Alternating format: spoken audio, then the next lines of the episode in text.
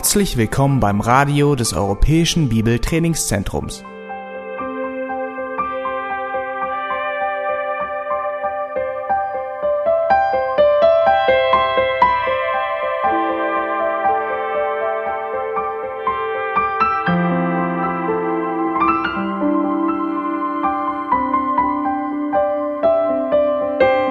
Unser Anliegen ist, dass der folgende Vortrag Sie zum Dienst für unseren Herrn Jesus Christus ermutigt.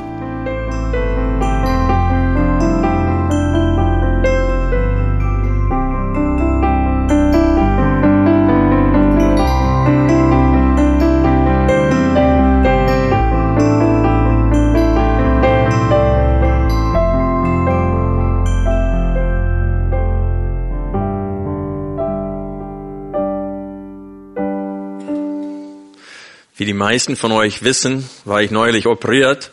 Und als ich im Krankenhaus lag, mein erster Zimmerkollegen äh, war 85 Jahre alt. Und er war nicht lange da. Und dann kam der zweite und der war auch 85 Jahre alt. Und die haben mich mit meinen 47 Jahren als ziemlich jung angesehen. Also das Alter ist etwas relativ. Aber ich habe denen und auch neulich einem Christen gesagt, wir sind alle am Sterben. Und die Reaktion war, sag sowas nicht.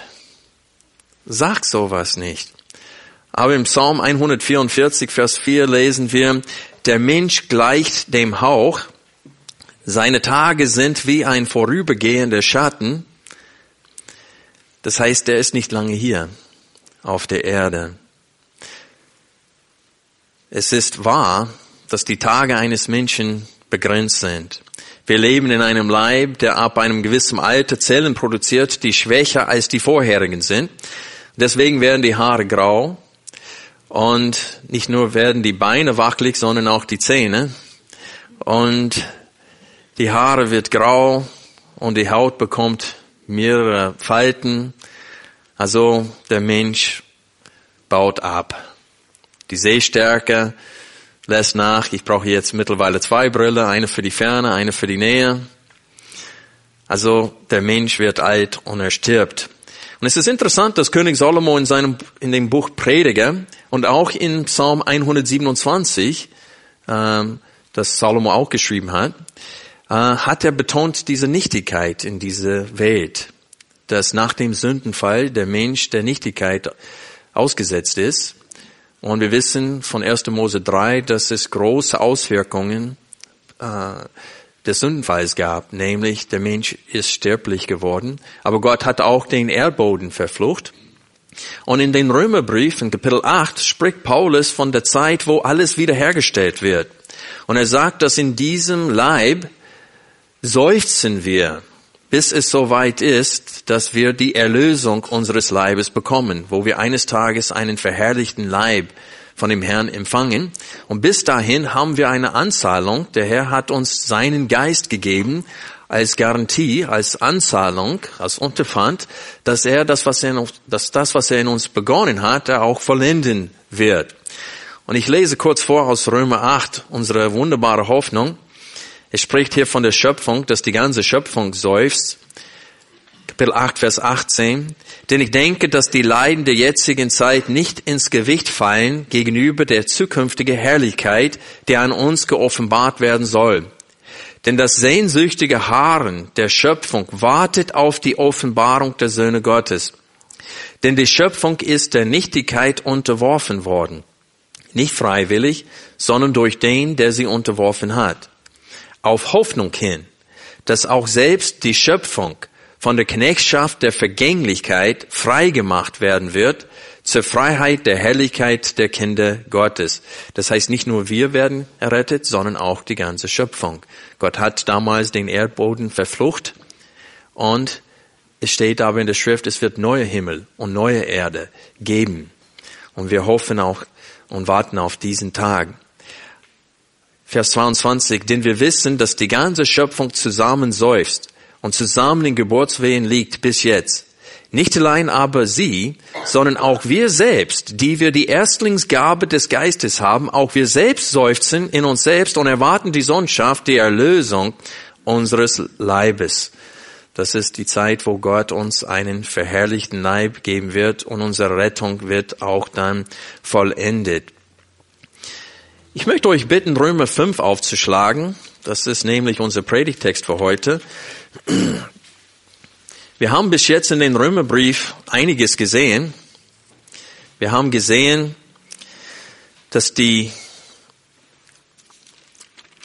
die Auswirkungen des Sündenfalls. In Kapitel 1 ab Vers 18 fängt Paulus an, das Evangelium zu verkündigen und es stellt Juden sowie Heiden dar als ohne Entschuldigung vor Gott, ohne Ausrede, ob sie mit Bibel oder ohne Bibel groß geworden sind, alle haben keine Ausrede, stehen schuldig vor Gott. Und Paulus hat das in Kapitel 3, Vers, äh, mit den Versen 19 und 20 zusammengefasst. Ich lese ab Vers 18. Entschuldigung, Vers 19. Wir wissen aber, dass alles, was das Gesetz sagt, es denen sagt, die unter dem Gesetz sind, damit jeder Mund verstopft werde und die ganze Welt dem Gericht Gottes verfallen sein. Darum aus Gesetzeswerken wird kein Fleisch vor ihm gerechtfertigt werden, denn durch Gesetz kommt Erkenntnis der Sünde. Also kein Mensch, kein Mensch hat die Hoffnung auf Rettung durch einen guten Wandel. Durch das Leisten von guten Werken kann kein Mensch seine schlechten Taten wegwischen. Und dann kommt die gute Nachricht ab Kapitel 3, Vers 21. Da in den Versen 21 bis 26 haben wir die Notwendigkeit der Menschwerdung und des Sterbens Jesu Christi gesehen. Wir haben hier gesehen, dass Gott gerecht ist und dass er keine einzige Sünde unter den Teppich kehren kann, weil er gerecht ist. Jede Sünde muss bestraft werden. Und hier zeigt er uns die Notwendigkeit des Sterbens Jesu Christi und sagt, damit Gott gerecht bleibe, nämlich alle äh, Missetaten und Sünden bestraft und gleichzeitig uns vergibt wegen unserer äh, Sünden, musste einer an unserer Stelle sterben. Und da beschreibt er, dass er seine Gerechtigkeit zur Schau gestellt hat am Kreuz, indem er unsere Sünden bestrafen hat durch Jesus. Und dann haben wir ab Kapitel 3, Vers 27 bis Kapitel 4, Vers 25 zwei Hauptwahrheiten gesehen, nämlich, dass dieses Opfer Jesu Christi auch für die Nationen sei und nicht nur für die Juden. Und dass Juden und, und die Heiden allein aus Glauben gerechtfertigt werden und nicht aus Werken. Und dann haben wir in Kapitel 5, 1 bis 11 gesehen, welche Früchte oder welche Auswirkungen die Rechtfertigung in unserem Leben hat.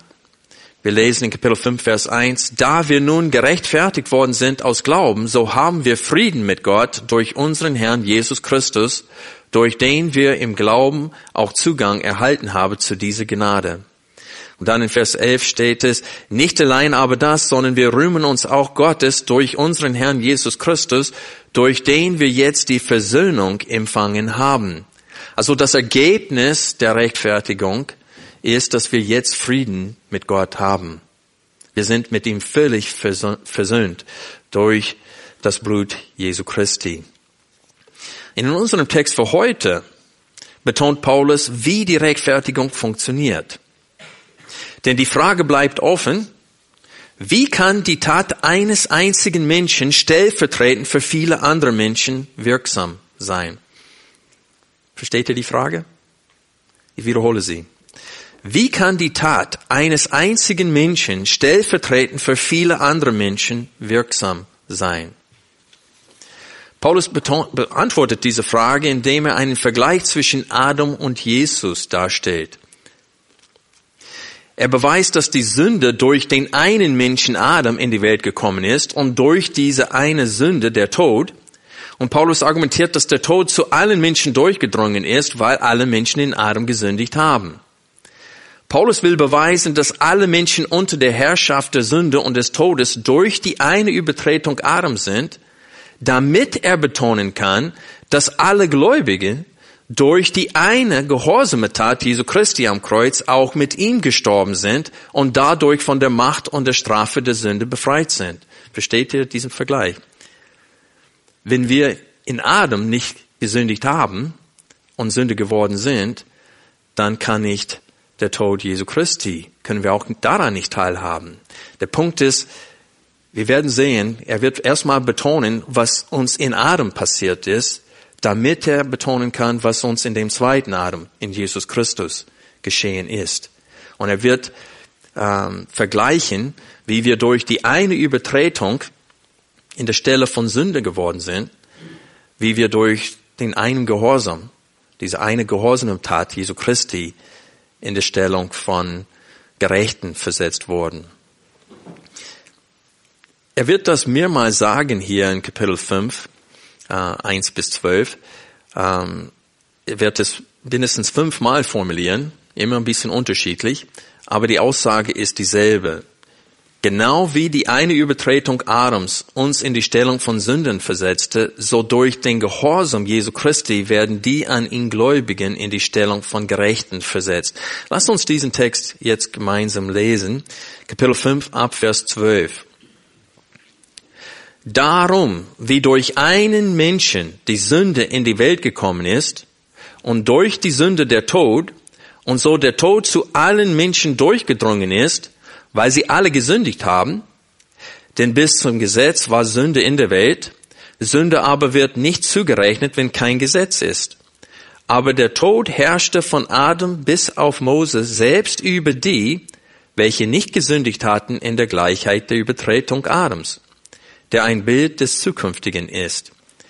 Mit der Übertretung ist es aber nicht so wie mit der Gnadengabe.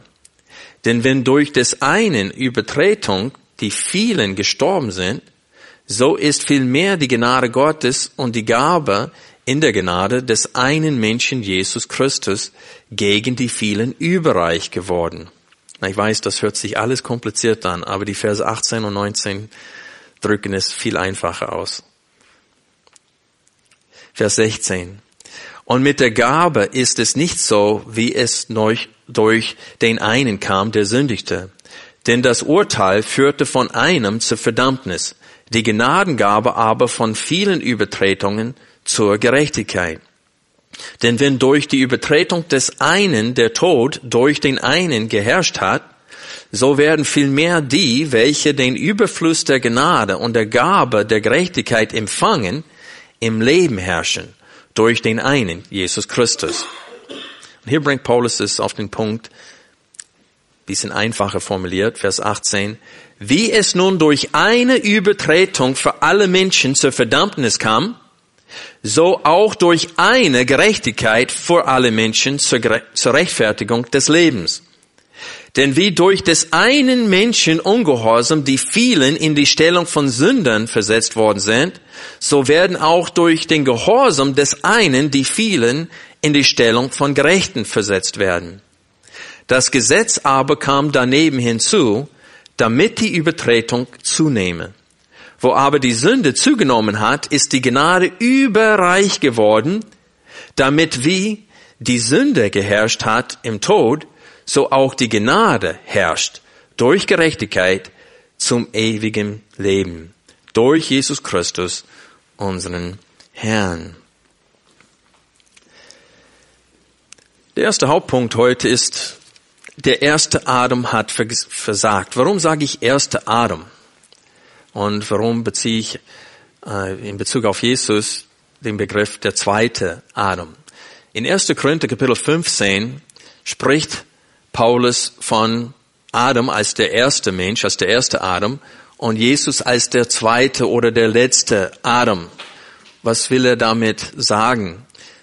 Adam und Jesus haben etwas gemeinsam. Die sind beide ohne Sünde zur Welt gekommen. Adam aber ist nicht ohne Sünde geblieben. Jesus, im Gegensatz zu Adam, hat nicht versagt, sondern er war seinem Vater in allem gegenüber gehorsam und hat nie gesündigt. Und so Paulus stellt einen Vergleich zwischen dem ersten Adam und dem sogenannten letzten oder zweiten Adam, Jesus Christus. Und er tut das Gleiche hier in diesem Text, in Römer 5.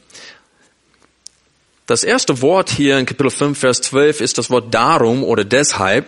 Das verbindet das, was Paulus in Römer 5 12 bis 21 sagen will mit dem, was er bereits in den ersten elf Versen von Kapitel 5 gesagt hat.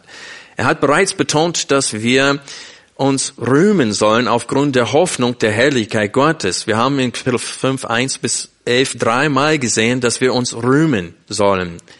Diese Hoffnung. Kapitel 5, Vers 2, dann nochmal in Vers 3 und dann nochmal in Vers 11 steht es, nicht allein aber das, sondern wir rühmen uns auch Gottes.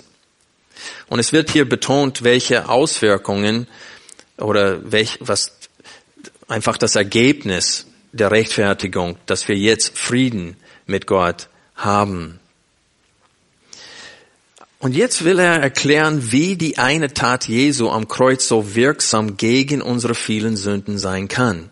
Der hat mehrfach hier gesagt, dass wir durch sein Blut die Rechtfertigung haben, durch den Glauben an sein Blut, dass es durch das Opfer Jesu Christi ist, dass wir rein vor Gott werden.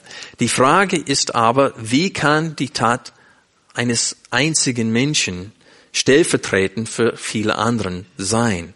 Und das will Paulus jetzt ab Vers 12 erklären.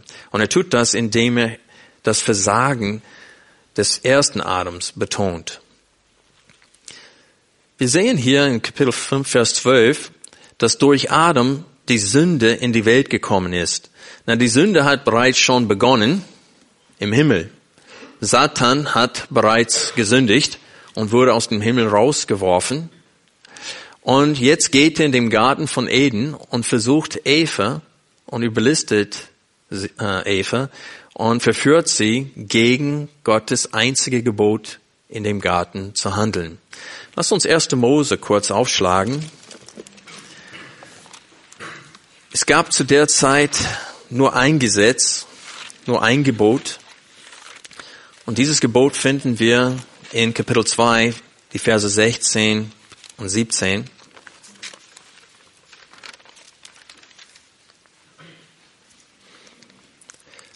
Wir lesen ab Vers 15. Und Gott, der Herr, nahm den Menschen und setzte ihn in den Garten Eden, ihn zu bebauen und ihn zu bewahren. Und Gott, der Herr, gebot dem Menschen und sprach, von jedem Baum des Gartens darfst du essen, aber vom Baum der Erkenntnis des Guten und Bösen, davon darfst du nicht essen, denn an dem Tag, da du davon isst, musst du sterben. Und wir sehen wenn wir weiterlesen in Kapitel 3, dass Eva verführt wurde vom Teufel, sie nahm von diesem einen Baum, wovon sie nicht essen dürften, und aß davon. Und dann hat sie diese Frucht weiter an Adam gegeben und Adam hat sich dafür entschieden. Der würde nicht verführt, überlistet. Er hat sich bewusst dafür entschieden, gegen Gott zu sündigen. Und er hat in diesem Augenblick das Gebot Gottes übertreten und die, die Sünde ist, wie es hier in Römer 5, Vers 12, in die Welt gekommen durch diese eine Tat.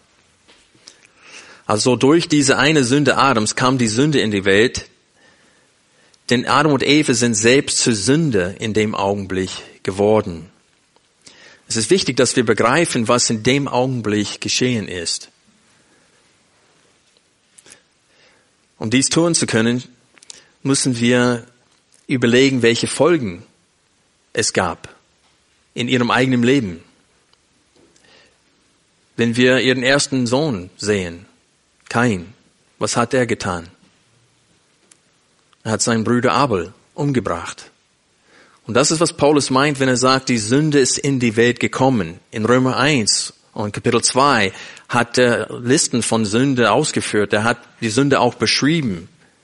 Und sie ist durch diese eine Tat in die Welt gekommen, weil die Sünde ist tatsächlich in ihren menschlichen Leib hineingezogen. In den Römerbrief nennt Paulus diese sündige Natur das Fleisch.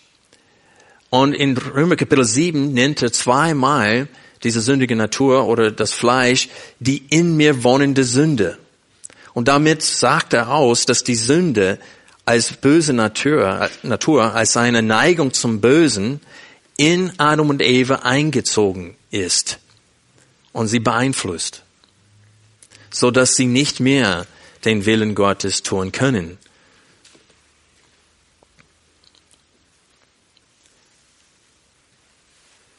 Wir brauchen nicht weit gucken, um die Auswirkungen zu sehen, auch um uns herum. Ich brauche nur meine Kinder anschauen. Ich bräuchte meine Kinder nie beibringen, wie man ein Spielzeug aus der Hand des and eines anderen Kindes reißt und sagt, meins. Das können sie ganz von alleine. Das haben sie nicht nur von mir und Linde vererbt bekommen, sondern von Adam und Eva. Und das ist, was Paulus meint, wenn er sagt hier, dass die Sünde in die Welt gekommen ist. Durch Adam und Eva, durch diese eine Tat, weil die Sünde ist in ihnen eingezogen. Paulus sagt aber auch hier in Römer 5, Vers 12, dass nicht nur die Sünde durch Adam in die Welt gekommen ist, sondern auch der Tod. Wir lesen hier, wie durch einen Menschen die Sünde in die Welt gekommen ist und durch die Sünde der Tod. Der Tod, der in die Welt kam, ist dreifach zu sehen. Gott spricht in seinem Wort von einem buchstäblichen Tod als Ergebnis der Sünde. Wir haben vorhin gelesen aus 1. Mose 2, dass Gott ihm gesagt hatte, von jedem Baum des Gartens darfst du essen, aber vom Baum der Erkenntnis des Guten und Bösen, davon darfst du nicht essen, denn an dem Tag, da du davon isst, musst du sterben. Und Gott meinte auch diesen wortwörtlichen Tod, dass man, diesen physischen Tod, dass man stirbt. Ist er an diesem Tag aber gestorben? Geistlich ja, aber dieser physische Tod ist noch nicht eingetroffen, aber etwas ist gestorben an dem Tag. Wenn wir 1. Mose Kapitel 3 kurz aufschlagen, sehen wir, dass Gott sie bekleidet hatte mit dem Fell von Tieren. In Kapitel 3, Vers 21, und Gott, der Herr, machte Adam und seine Frau Leibröcke aus Fell und bekleidete sie. Und wir lesen in Kapitel 4, dass Kain und Abel Schlachtopfern bringen müssten. Abel hat von seiner Schafe äh, Schlachtopfern gebracht, dem Herrn. Gott hat offensichtlich angeordnet, dass nach dem Sündenfall Schlachtopfern gebracht werden sollten. Wir sehen das auch, dass Noah und auch Abraham Gott Schlachtopfern gebracht hatten. Ehe das Gesetz Mose kam, hat Gott das hineingeführt, dass sie das tun sollten. Also in Gottes große Gnade ist er an diesem Tag nicht physisch gestorben. Aber 930 Jahre später ist er gestorben. Er ist an diesem Tag auf jeden Fall sterblich geworden. Und wir sehen in Kapitel 5, achtmal die Aussage, dann starb er. 1. Mose Kapitel 5. Dies ist das Buch der Geschlechterfolge Adams. An dem Tag, als Gott Adam schuf, machte er ihn Gott ähnlich. Als Mann und Frau schuf er sie und er segnete sie und gab ihnen den Namen Mensch an dem Tag, als sie geschaffen wurden. Und Adam lebte 130 Jahre und zeugte einen Sohn ihm ähnlich, nach seinem Bild, und gab ihm den Namen Seth. Und die Tage Adams, nachdem er äh, Seth gezeugt hatte, betrügen 800 Jahre und er zeugte Söhne und Töchter. Und alle Tage Adams, die er lebte, betrügen 930 Jahre. Und dann lesen wir, dann starb er.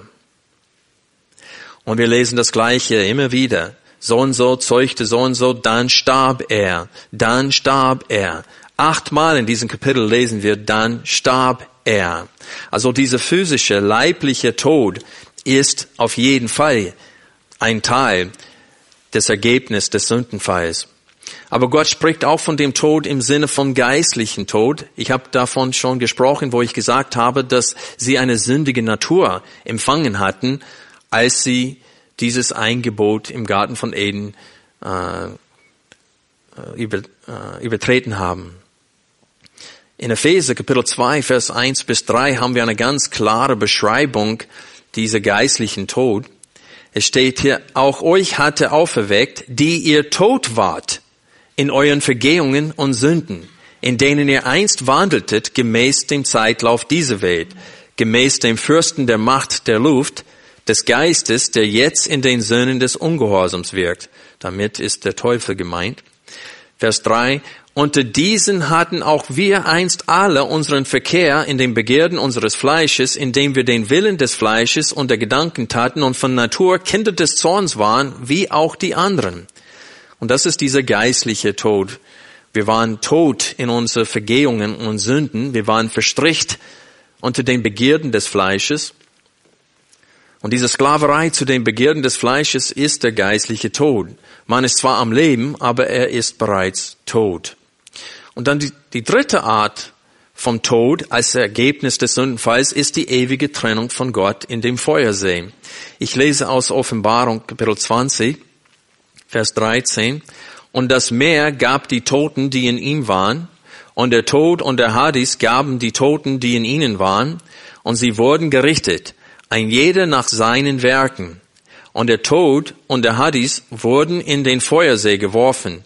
Dies ist der zweite Tod, der Feuersee. Und wenn jemand nicht geschrieben gefunden wurde in dem Buch des Lebens, so wurde er in dem Feuersee geworfen. Wenn wir Römer 5, Vers 12 nochmal aufschlagen, sehen wir hier in den Versen 12 bis 21, dass Paulus von allen drei Aspekten des Todes spricht. Denn er betont in den Versen 16 und 18, dass die Übertretung Adams zur Verdammnis führt. In der Schlachtübersetzung steht zur Verurteilung, aber Verdammnis ist, was hiermit gemeint ist. Und wenn wir Römer 6, Vers 23 lesen, es steht, denn der Lohn der Sünde ist der Tod, die Gnadengabe Gottes aber ewiges Leben in Christus Jesus, unserem Herrn. Und Tod hier sind alle drei Aspekte als Ergebnis des Sündenfalls damit gemeint. Aber die Christen, die, die an Jesus Christus gläubig geworden sind, brauchen keinen von diesen Arten von Tod fürchten. Paulus sagte, das Sterben ist was? Gewinn. Warum? Weil wir dann sind wir sofort in der Gegenwart Gottes. Und in Römer 8, Vers 1 lesen wir, also gibt es jetzt keine Verdammnis für die, die in Christus Jesus sind. Also wir brauchen das Ergebnis des Sündenfalls nicht mehr fürchten. Warum? Weil wo Adam versagt hat, hat Jesus nicht versagt. Wir lesen weiter in Römer 5, Vers 12.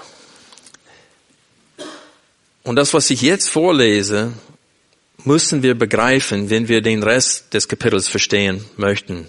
Wenn wir den stellvertretenden Tod Jesu verstehen möchten, müssen wir das hier begreifen. In 5 Vers 12 lesen wir nochmal, wie durch einen Menschen die Sünde in die Welt gekommen ist und durch die Sünde der Tod und so der Tod zu allen Menschen durchgedrungen ist, weil sie alle gesündigt haben. Was heißt das? Erstens, das Wort weil ist richtig. Ähm, die revidierte Elberfelder gibt hier als Fußnotiz oder woraufhin. Na, ich habe eine Wortsuche in, in meiner Suchmaschine gemacht von sechs verschiedenen deutschen Übersetzungen und das Wort woraufhin kommt nicht mal vor. Das heißt, dass das griechische Wort hier, epi, diese Präposition, wird nie mit woraufhin übersetzt. Also warum Sie das vorschlagen als Möglichkeit hier, kann ich es gar nicht verstehen. Es kommt nicht mal vor in den deutschen Übersetzungen, woraufhin. Es ist das Wort weil. In allen englischen Übersetzungen, die ich untersucht habe, sechs verschiedene Versionen, steht auf Englisch because. Und hier steht in fast allen, Deut in allen Deutschen weil. Es ist schon richtig. Was will er sagen, wenn er sagt, dass der Tod zu allen Menschen durchgedrungen ist, weil alle gesündigt haben? Was will er damit sagen? Er will sagen, dass wir in Adam gesündigt haben. Paulus will am Ende von Vers 12 sagen, dass wir in Adam gesündigt haben. Das heißt, dass als Adam sündigte, alle zukünftige Nachkommen von Adam mit ihm sündigten. Ich weiß, dass viele dies abstreiten wollen. Sie würden sagen, ich war nicht mal geboren. Wie hätte ich an seiner Sünde teilhaben können? Die Tatsache ist aber, dass in einer gewissen Hinsicht wir alle Teilhabe an Adams Sünde hatten.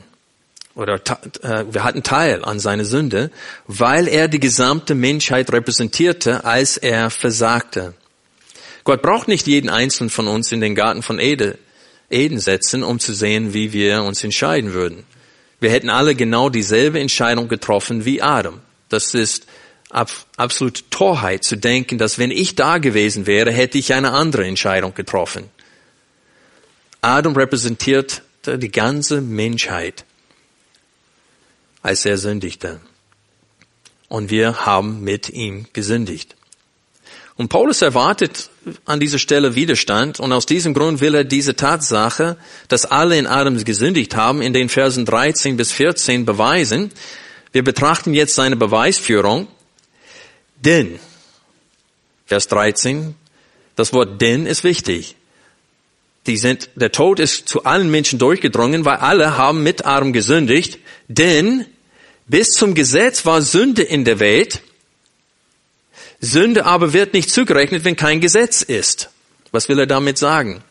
Das heißt, bis zum Mose, das heißt zwischen Adam und Mose, gab es kein Gesetz. Das einzige Gesetz war, wenn du isst von diesem Baum, wirst du mit Sicherheit sterben. Erst wo Moses kam, gab es andere Gesetze. Wenn du dies oder jenes tust, wirst du was? Sterben. Aber alle Menschen sind gestorben zwischen Adam und Moses. Das heißt, ehe das Gesetz kam, haben alle Menschen dieselbe Strafe erlebt wie Adam. Und alle haben auch gesündigt wie Adam. Das heißt, in Adam haben sie gesündigt und, und nach der Geburt haben sie diese, diese sündiges Wesen gehabt, wie auch Adam, und haben auch tatsächliche eigene Sünde begangen und dies zum Tode. Also Paulus beweist hier anhand der Tatsache, dass alle zwischen Adam und Moses gestorben sind, ohne eine Übertretung begangen zu haben wie Adam und Eva. Das beweist, dass sie alle gesündigt haben. Versteht ihr seine Logik hier? Wir lesen weiter in Vers 14.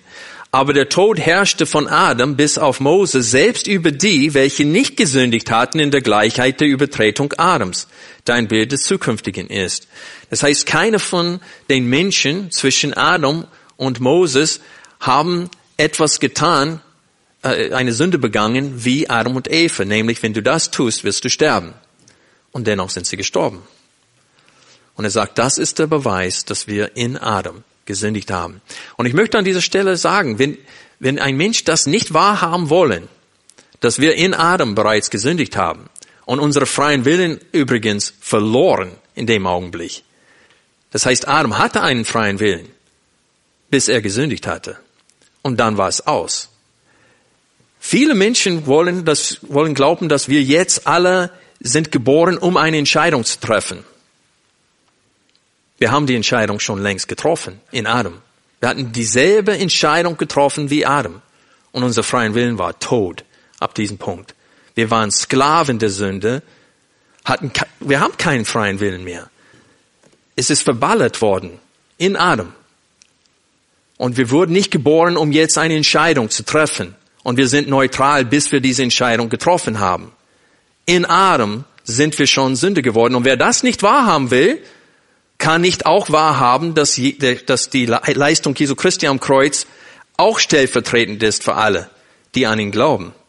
Versteht ihr? Du musst beides glauben. Du kannst nicht eins von denen aus, dir aussuchen. Wenn eine wahr ist, dann muss das andere auch wahr sein. Und Paulus betont hier, dass in Adam wir sind alle Sklaven der Sünde geworden, genau wie Adam selbst. Und der freie Wille ist tot. Wir sind Sklaven unter der Sünde. Und das ist, was Paulus meinte in Epheser 2, wo er spricht von der Macht der Finsternis und dass wir versklavt waren unter dieser Herrschaft. Und er spricht von der Herrschaft hier. Ich hoffe, dass das euch aufgefallen ist. Hier in Kapitel 5, 12 bis 21, wie oft das Verb herrsch, herrschen oder geherrscht hat vorkommt.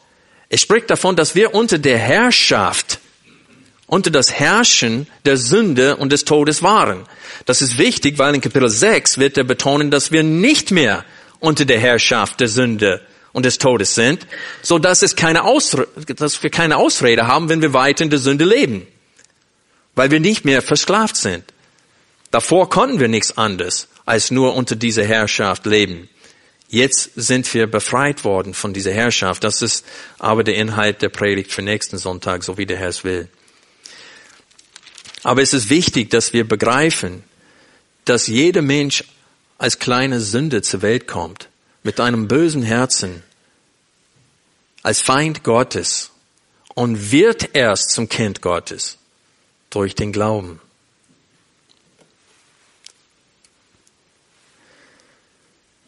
Der Punkt hier ist, ist, dass nicht nur Adam hat im Garten von Eden gesündigt, sondern auch wir.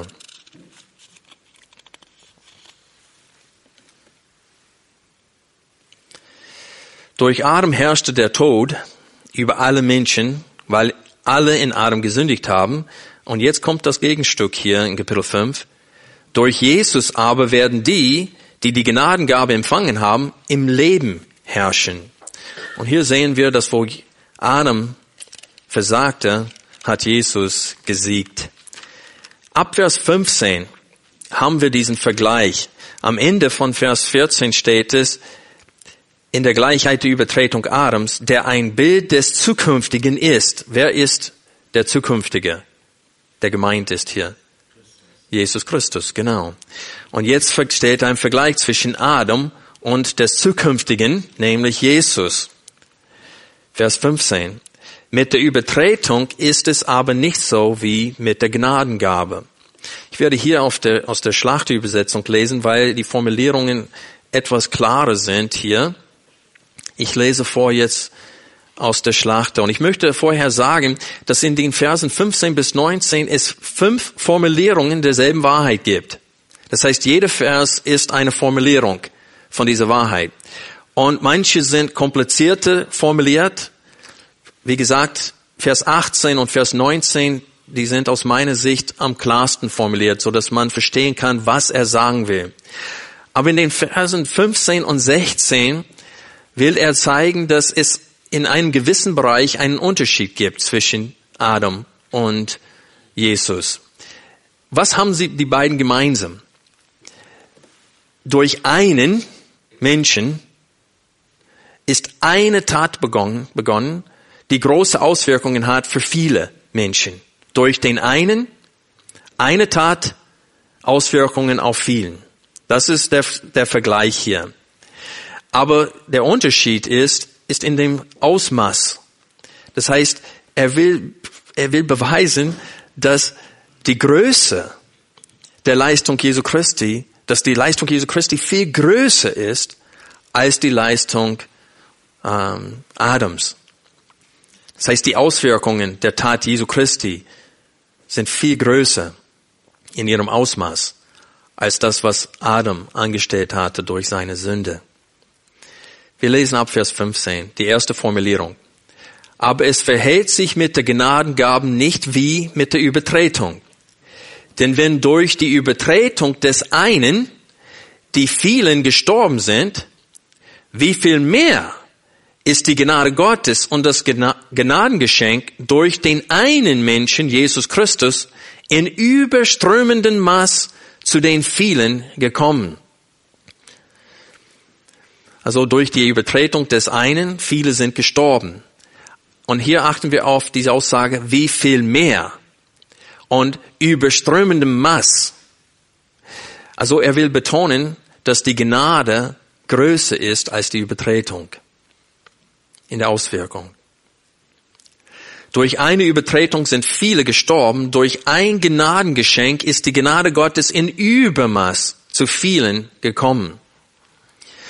Die zweite Formulierung, Vers 16. Und es verhält sich mit dem Geschenk nicht so wie mit dem, was durch den einen kam, der sündigte. Denn das Urteil führt, oder das Gericht, führt aus der einen Übertretung zur Verurteilung oder Verdammnis. Die Gnadengabe aber führt aus vielen Übertretungen zur Rechtfertigung.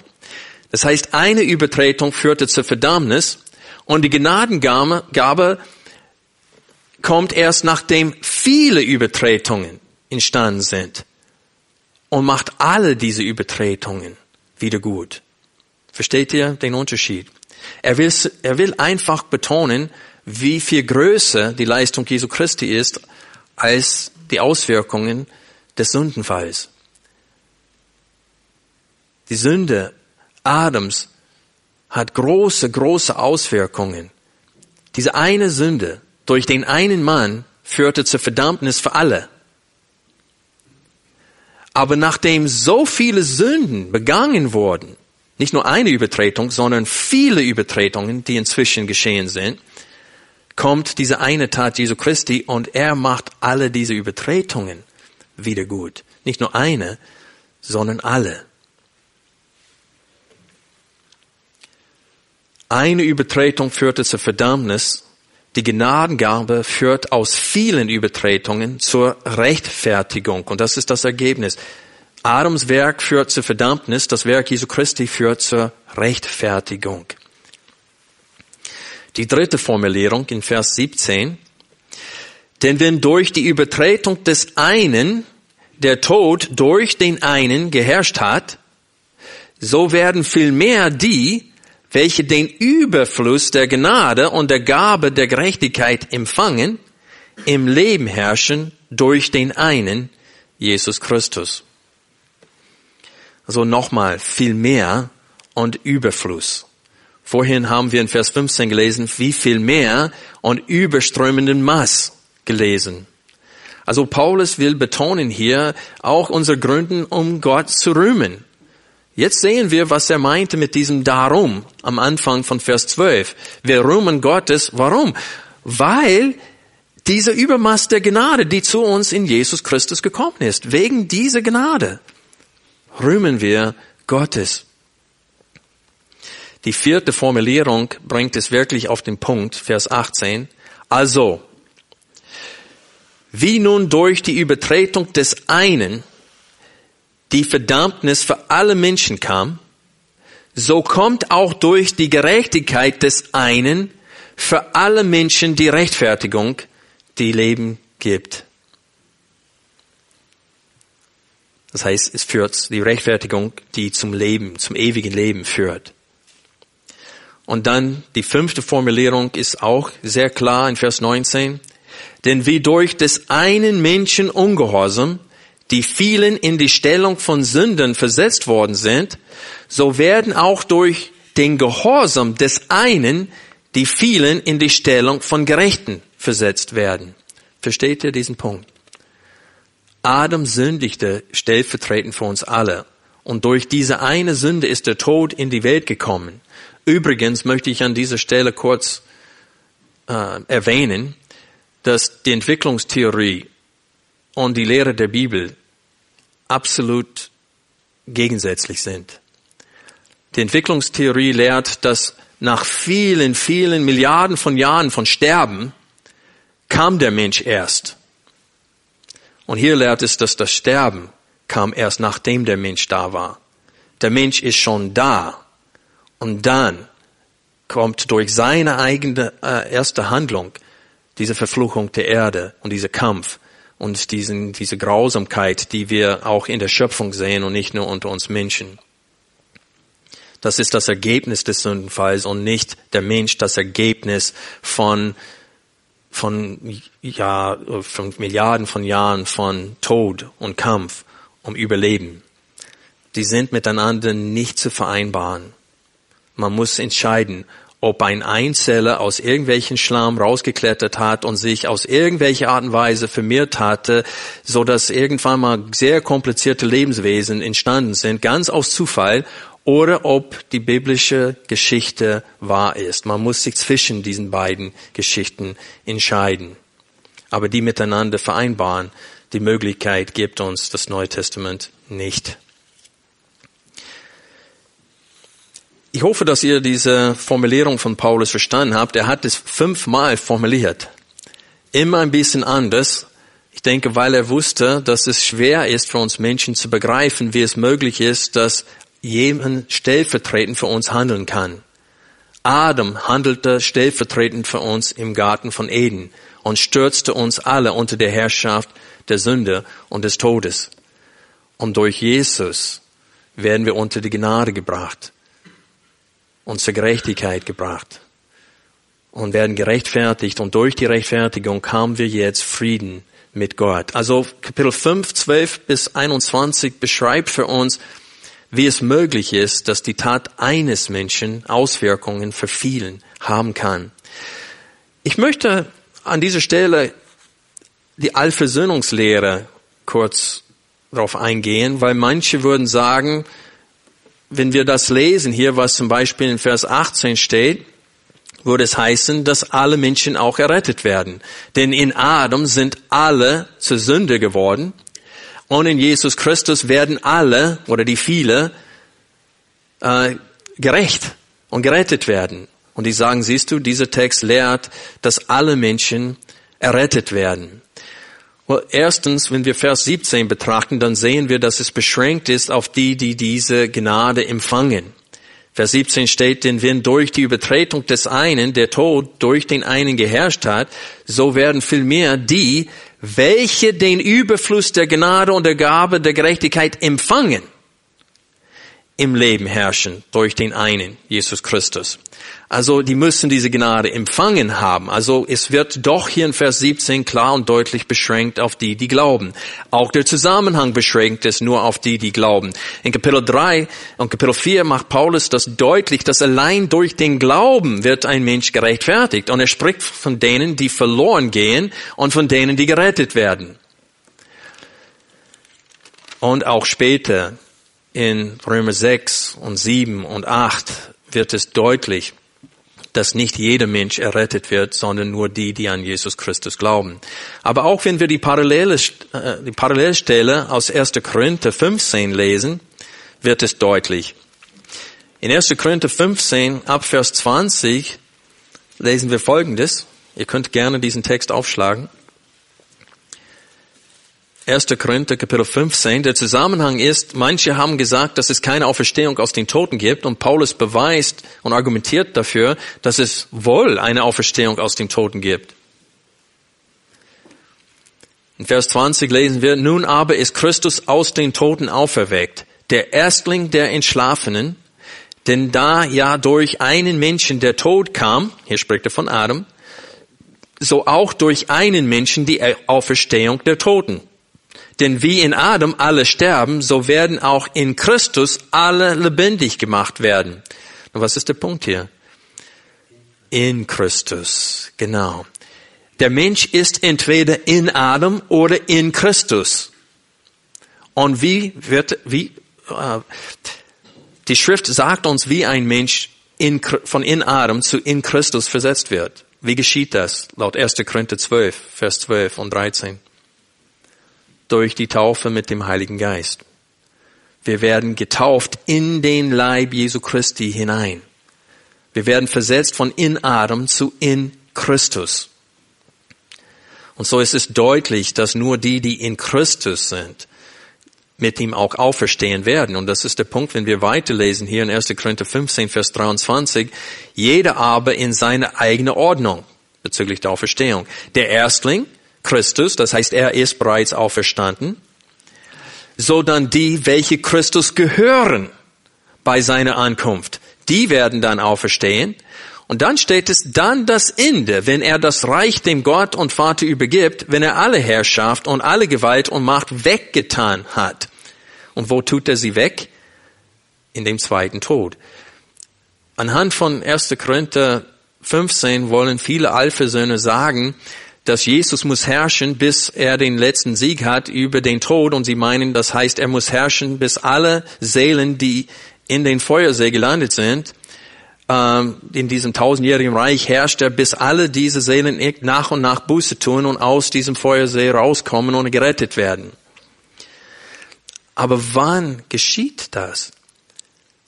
Die werden erst in den Feuersee am Ende vom tausendjährigen Reich geworfen, laut der Chronologie in Offenbarung.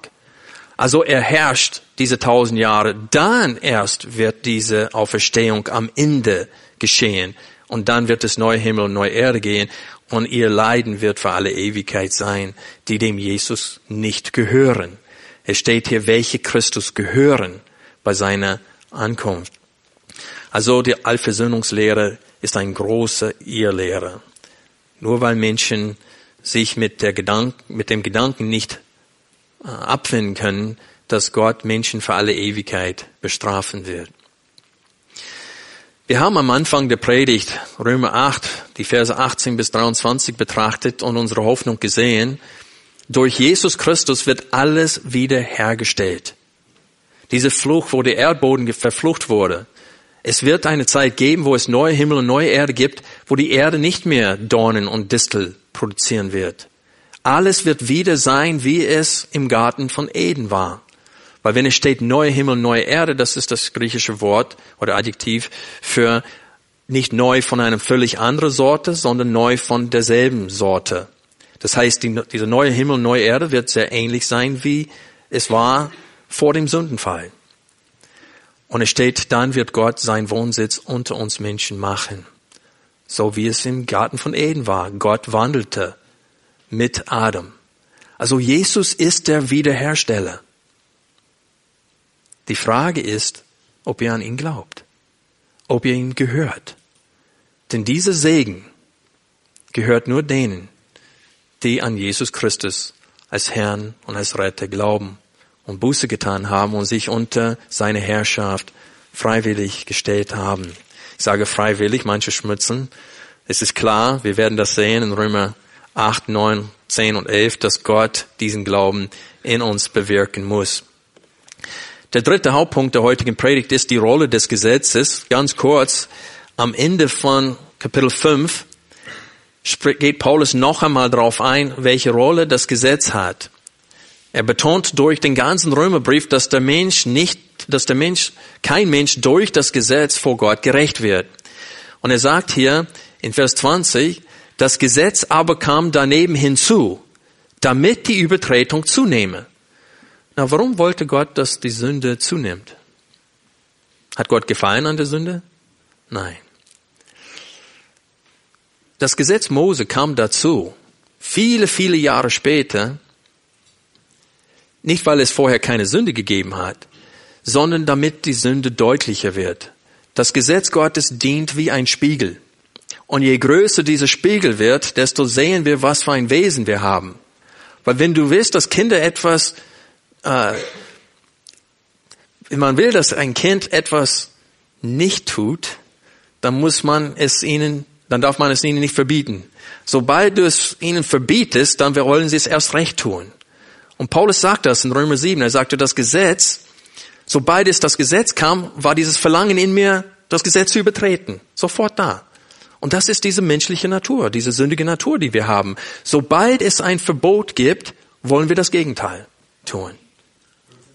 Das ist wirklich unser Problem.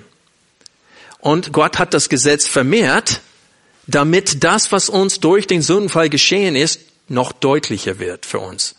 Warum?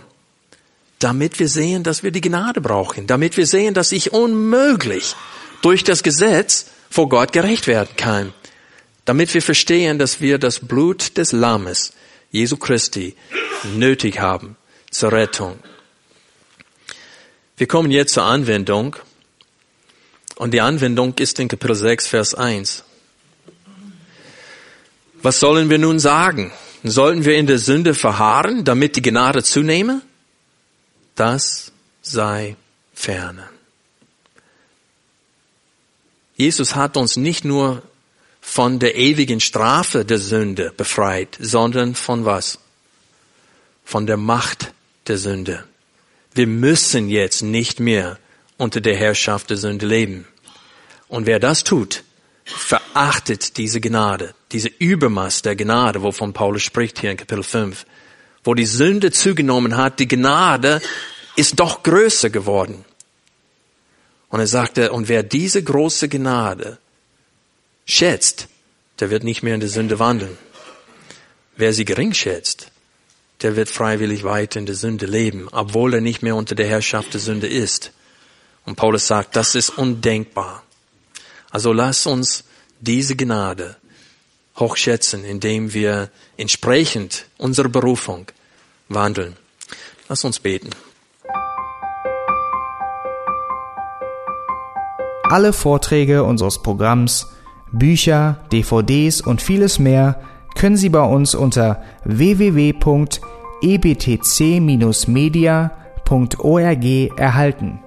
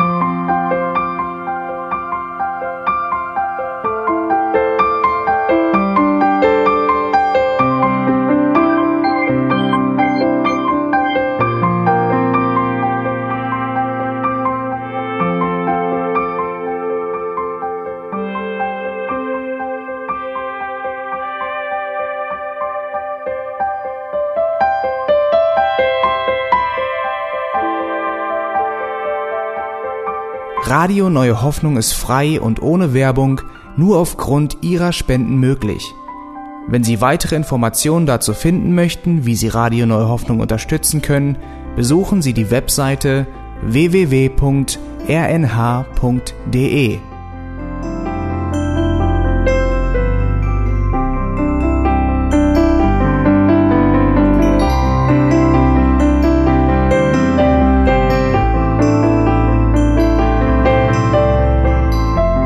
Sendezeiten des EBTC sind Montag, Mittwoch, Freitag und Samstag jeweils von 10 bis 11 Uhr.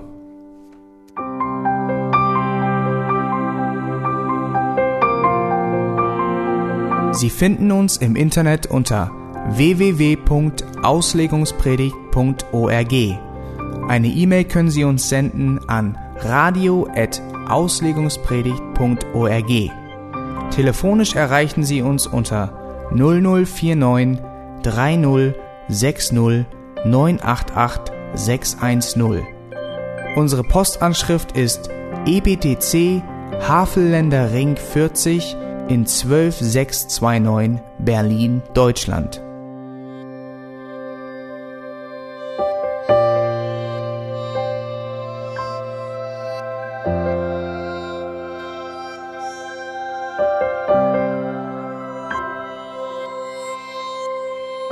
Auf Wiedersehen und bis zum nächsten Mal beim EBTC Radio.